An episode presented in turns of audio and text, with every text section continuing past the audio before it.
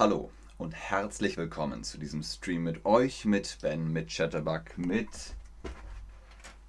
einer weiteren Episode von Historie mit Ben. Wir sprechen heute über die Grenzen der deutschen Lande. Es gab sehr, sehr viele deutsche Länder, die ganz viele Grenzen zu anderen Ländern hatten und was es mit dem Bauernkrieg auf sich hat.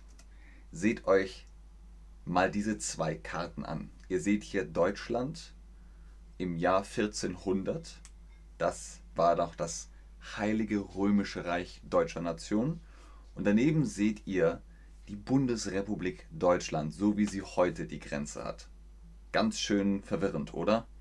Früher gab es ganz, ganz, ganz viele kleine Länder. Da gab es, ach, da gab es Böhmen und Bayern und Preußen und Habsburg und Mecklenburg und, und, und, und. Ganz, ganz viele kleine Länder. Und jetzt haben wir in Deutschland 16 Bundesländer. Aber wir sind jetzt ein Land. Wir sind das Land Deutschland, die Bundesrepublik Deutschland. Okay, Frage gleich. Kann man sich so viel überhaupt merken? Wer war alles damals in Deutschland vertreten? Die Askanier, die Habsburger, die Luxemburger, die Mecklenburger oder Obodriten, die Schauenburger, die Wettiner, die Welfen, die Wittelsbacher in der Pfalz, die Wittelsbacher in Bayern, die Zähringer, die geistlichen Gebiete gibt es, die Reichsstädte, die sind hier rot markiert, und die Kondominate. Was ist das? Das heißt, die sind abgekapselt vom Rest der Lande. Ihr seht super, super viele Grenzen. Jetzt nochmal die Frage an euch. Gab es im Jahr 1400 das Land Deutschland? Ja, es war die Bundesrepublik Deutschland. Oder nein, es war das Heilige Römische Reich deutscher Nation. Hallo Dima, schön, dass du da bist. Ganz, ganz viel Liebe an den Chat und an alle, die jetzt online sind und mit hier mit mir mitmachen. Gab es im Jahr 1400 das Land Deutschland? Nein. Ihr habt recht, es war das Heilige Römische Reich deutscher Nation. Ihr seht also, Deutschland hat immer versucht, ein Land zu werden. Und auch heute sind wir zwar ein Land, die Bundesrepublik Deutschland, aber viele Bundesländer. Und oft macht jedes Bundesland, was es, also nicht alles, was es möchte, aber es heißt dann immer, es wird auf Länderebene oder auf Bundesebene entschieden. Und damals gab es folgende Verhältnisse. Es gab den Papst, es gab den Kaiser und dann viele kleine Königreiche und Monarchien. Die Verhältnisse in Deutschland um 1500. Los geht's. Die deutsche Industrie hatte im 14. und 15. Jahrhundert einen bedeutenden Aufschwung genommen. An die Stelle der feudalen ländlichen Lokalindustrie war der zünftige Gewerbebetrieb der Städte getreten. Die Webereien von groben Wolltüchern und Leinwand war jetzt ein stehender, weit verbreiteter Industriezweig. Selbst feinere Wollen- und Leinengewebe sowie Seidenstoffe wurden schon in Augsburg gefertigt oder verfertigt. Hier im Bild seht ihr einen Webstuhl. Da setzt man sich dran. Und dann macht man Stoffe. Man macht Stoffe, die sind noch nicht genäht, die sind nur aus Stoff, lange Bahnen aus Stoff. Das war ziemlich mühsam. Man musste rein, weben, durch, weben, durch. Und man hat da diesen Webstuhl entwickelt, der hat vieles automatisiert. Dadurch stieg die Industrie. Nochmal, was heißt ich webe? Was bedeutet ich webe? Produziere ich Stoff oder vernähe ich Stoff? Genau, erst müssen wir spinnen, dann müssen wir weben und dann können wir nähen. Nähen ist also der dritte Schritt. Hallo Alex. Und hallo an Olla, die sagt Hallo an alle.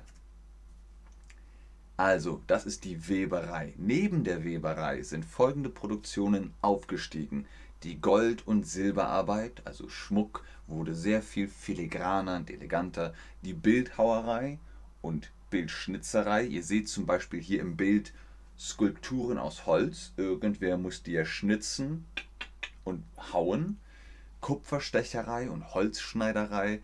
Also bei Kupferstechen und bei Holzschneiderei ging es darum, Metall und Holz zu schneiden, damit es produktgerecht verschickt werden kann. Waffenschmiede, auch da war großer Bedarf, denn das Schwert hat sich verändert. Das war nicht mehr das grobe Schwert aus dem Mittelalter, es wurde auch eleganter. Die Medaillere, Medaillere, Medaillera, glaube ich, spricht man das aus. Viele Leute haben Ornamente getragen. Der Bürgermeister, die Bürgermeisterin wollten dann bestimmte Medaillons haben. Und die Drechsler. Was ist Drechseln? Man hat ein Stück Holz, ein rundes Stück Holz. Das dreht sich ganz schnell. Dann nimmt man ein scharfes Stück Metall und dann kann man da Rillen reinmachen. Dann ist es gedrechselt. Schwierig zu erklären. Eine Reihe von mehr oder minder bedeutenden Erfindungen, deren historische Glanzpunkte die des Schießpulvers, ihr seht hier im Bild also Segelschiffe, die große Kanonen haben, denn das Schießpulver hat Kanonen möglich gemacht und der Buchdruckerei bildeten. Buchdruckerei denkt an Johannes Gutenberg. Johannes Gutenberg hat gedacht, es ist doch echt anstrengend, Bücher immer von Hand zu schreiben. Ich will eine Maschine und er hat den Buchdruck erfunden und das war revolutionär. Hatte zur Hebung der Gewerbe wesentlich beigetragen. Der Handel ging mit der Industrie gleichen Schritt. Also, gute Jahre standen an, Leute konnten großen Profit machen, der Handel blühte. Die Hanse hatte durch ihr hundertjähriges Seemonopol die Erhebung von ganz Norddeutschland aus der mittelalterlichen Barbarei sichergestellt und wenn sie auch schon seit Ende des 15. Jahrhunderts der Konkurrenz der Engländer und Holländer rasch zu erliegen anfing, so ging doch trotz Vasco da Gamas Entdeckung der großen Handelswege von Indien nach dem Norden immer noch durch Deutschland, war Augsburg noch immer der große Stapelplatz für italienische Seidenzeuge, indische Gewürze und alle Produkte der Levante. Die oberdeutschen Städte, namentlich Augsburg und Nürnberg, waren die Mittelpunkte eines für jene Zeit ansehnlichen Reichtums und Luxus. Was heißt das alles? Wie gesagt, Luxus kommt man hat neue Wege gefunden, zum Beispiel nach Indien zu fahren, über den Norden und alle so, hm, das ist gut, dann sind wir schneller, effizienter, können mehr Profit machen. Wir haben über die Hanse gesprochen. Was ist die Hanse? Die Hanse ist eine Gilde oder ein Verein, ein Zusammenschluss aus Geschäftsleuten. Genau, die Hanse ist die Gilde des Handels, die handeln. Was ist Handeln? Gibst du mir das? Ich gebe dir das. Das ist Handeln. Und die Hanse ist die Gilde, der Zusammenschluss des Handels. Die Bevölkerung war immer noch sehr dünn gesät. Die Zivilisation in Deutschland existierte nur sporadisch um einzelne Zentren der Industrie und des Handels gruppiert. Die Interessen dieser einzelnen Zentren selbst gingen weit auseinander, hatten kaum hier und da einen Berührungspunkt. Der Süden hatte ganz andere Handelsverbindungen und Absatzmärkte als der Norden. Der Osten und der Westen standen fast außer allem Verkehr. Keine einzige Stadt kam in den Fall, der industrielle und kommerzielle Schwerpunkt des ganzen Landes zu werden, wie London dies zum Beispiel für England schon war. Ich habe gesagt, Deutschland hat ganz viele kleine Länder. Gab es ein Zentrum? Nein. Gab es eine Hauptstadt? Es gab eine Reichsstadt, wo der Kaiser saß, der Kaiser der deutschen Nation. Aber es gab kein Zentrum. Denkt an Griechenland. In Griechenland gab es Athen. Athen war der Zentrum, das Zentrum des Universums. Alles passierte über Athen. Denkt an die römische Antike. Alles passierte in Rom. Alle sind nach Rom gegangen. Das gab es in Deutschland nicht. Deswegen war es ein bisschen schwierig. Wie viele Menschen leben in einem Land? Wie heißt das? Wie heißt das? Wie viele Menschen leben in einem Land? Sind das die Einwohner oder die Anwohner? Das sind die Einwohner. Die Einwohner eines Landes. Die Anwohner sind nur die Nachbarn von eurem Haus. Die Nachbarn die um euch herum wohnen, sind die Anwohner. Auch ihr seid Anwohner, aber ihr seid auch Einwohner eines Landes. Der ganze innere Verkehr beschränkte sich fast ausschließlich auf die Küsten- und Flussschifffahrt und auf die paar großen Handelsstraßen von Augsburg und Nürnberg über Köln nach den Niederlanden und über Erfurt nach dem Norden. Weiter ab von Flüssen und Handelsstraßen lag eine kleine Anzahl kleinerer Städte, die vom großen Verkehr ausgeschlossen ungestört in den Lebensbedingungen des späteren Mittelalters fortvegetierten, wenig auswärtige Waren brauchten, wenig Ausfuhrprodukte lieferten, von der Landbevölkerung kam nur der Adel in Berührung mit ausgedehnteren Kreisen und neuen Bedürfnissen. Die Masse der Bauern kam nie über die nächsten Lokalbeziehungen und den damit verbundenen lokalen Horizont hinaus. Ich weiß, der Text ist sehr komplex. Dima hat auch schon gefragt, ist das jetzt Intermediate, ist das Advanced. Eigentlich ist es C2. Nichtsdestotrotz, ich breche es immer runter und ihr kriegt ein Gefühl für die deutsche Sprache. Das ist jetzt schon ein wissenschaftlicher Text sozusagen. Viele kleine Länder in Deutschland, was heute Deutschland ist, viele kleine Länder ohne Straße, ohne Supermarkt. Also die Leute waren so, ah, es war sehr ruhig. Hört man was? Nein. Die hatten ihre Ruhe, aber sie kamen auch nicht in Berührung mit großen Produktionen, mit der großen Industrie. Mm -mm. Große Industrie, Nürnberg, Augsburg, Köln, Erfurt. Kleine Industrie, Hinterdupfing oder Moosinning. Kleine Städte, da hat jeder so ein bisschen für sich gemacht, hat keiner mitbekommen. Wir haben über soziale Schichten gesprochen. Bauern, Adlige, Geistige, Kaiser. Kaiser und Geistliche haben sich so ein bisschen gestritten. Der Papst in Rom hat gesagt, ich bin der mächtigste Mensch der Welt. Und der Kaiser in Deutschland hat gesagt, ich bin der mächtigste Mensch der Welt. War immer ein Konflikt. Als der deutsche Bauernkrieg ausbrach, denn irgendwann haben die Bauern gesagt, es reicht, wir wollen auch Geld, wir wollen auch ein Stück vom Kuchen. Als Deutscher Bauernkrieg wird die Gesamtheit der Aufstände von Bauern, Städtern und Bergleuten bezeichnet, die 1524 aus ökonomischen und religiösen Gründen in weiten Teilen Thüringens, Sachsens und im süddeutschen Raum, speziell Franken, Tirol und der Schweiz, ausbrachen. Die Bauern haben gesagt, es reicht, wir haben keinen Bock mehr. Daniel, Kim, na, Daniel, nicht die Mistgabel. Nimmst einen Dreschfliegel. Na, geh weiter, wir, wir machen jetzt, na, wir machen jetzt auf aufs Feld.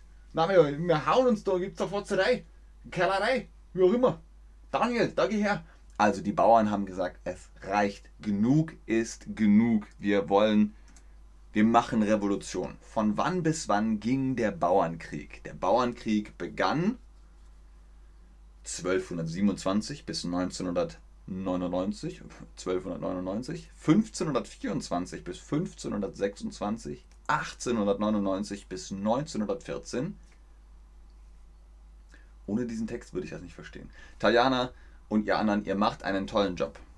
Der nächste Stream wird wieder genau so wie bei dem Level. Von wann bis wann ging der Bauernkrieg? Der ging von 1524 bis 1526. Sehr gut. Sie kämpften für eine gerechtere Welt und scheiterten kläglich. Von 1524 bis 1526 zogen die Bauern in den Krieg gegen den Adel. Sie forderten mehr Rechte und eine Aufhebung der Leibeigenschaft. Der Versuch sollte in einem blutigen Fiasko enden. Oh, Anna, was für ein Satz. Die Texte sind so schwierig, aber so anregend. Doch wird die Leibeigenschaft aufgehoben. Die Heiratsfreiheit wird möglich gemacht und die Todfallabgabe wird abgeschafft. Die Forderungen der zwölf Artikel werden etwas gemildert, umgesetzt. So ist der Krieg nicht ganz vergeblich. Bis zu ihrer endgültigen Befreiung müssen die Bauern aber noch bis zum Beginn des 19. Jahrhunderts warten. Erst 1807 wird unter Napoleon die Leibeigenschaft in Preußen abgeschafft. Wieder viel Information. Die Bauern haben gesagt, es reicht, wir kämpfen. Wir haben hier zwölf Artikel, wir wollen mehr Rechte. Wir wollen nicht mehr Leibeigenschaft. Was ist Leibeigenschaft? Sklaverei. Sie waren Sklaven. Nicht mit Kette und mit Peitsche, sondern sie waren so arm und das, was sie hatten, mussten sie immer abgeben. Sie hatten keine eigene Freiheit. Es gab keinen Kapitalismus. Die Leibeigenschaft, hier habt ihr sie nochmal zur Wiederholung. Genau, das ist die Sklaverei. Im übertragenen Sinne. Wie gesagt, nicht mit Ketten und mit Peitschen, sondern es war einfach, du hast gearbeitet, gib mir deine Arbeit. Ja, danke schön. Tschüss, tschüss. Also die Bauern waren arm, hatten wenig Geld und das, was sie produzierten, mussten sie weggeben. Das war Leibeigenschaft im übertragenen Sinne. Die Sklaverei, eine Form der Sklaverei. Und sie haben zwölf Artikel geschrieben und sie haben gesagt, wir wollen mehr Rechte. Wir wollen das, was uns zusteht, ein bisschen mehr Freiheit, keine Leibeigenschaft. Wir wollen heiraten, wen wir wollen. Und, und, und. All das wollten die Bauern und sie sind in den Kampf gegangen, aber auf der anderen Seite waren Soldaten und Ritter und die haben die Bauern einfach platt gemacht. Und trotzdem haben die Leute überlegt, ja, die armen Bauern, wir müssen etwas machen, damit sie uns wieder mögen. Also haben sie einen Kompromiss gemacht. Wollt ihr wissen, was die zwölf Artikel der Bauern sind? Dann können wir darüber einen Stream machen, der garantiert etwas einfacher wird. Vielen Dank aber fürs Einschalten, fürs Zuschauen, fürs Mitmachen, fürs Durchhalten. Hoffentlich habt ihr jetzt trotzdem ein bisschen noch was über deutsche Grenzen und den Bauernkrieg gelernt. Ich bleibe noch ein bisschen im Chat und gucke, ob ihr Fragen habt. Ich sage schon jetzt Tschüss und auf Wiedersehen. Bis zum nächsten Stream. Natürlich ist wie immer ganz oben der Rabattcode BEN10 für die Chatterbug Private Lessons. Holt euch da den Face-to-Face-Unterricht und vor allem die Prozente.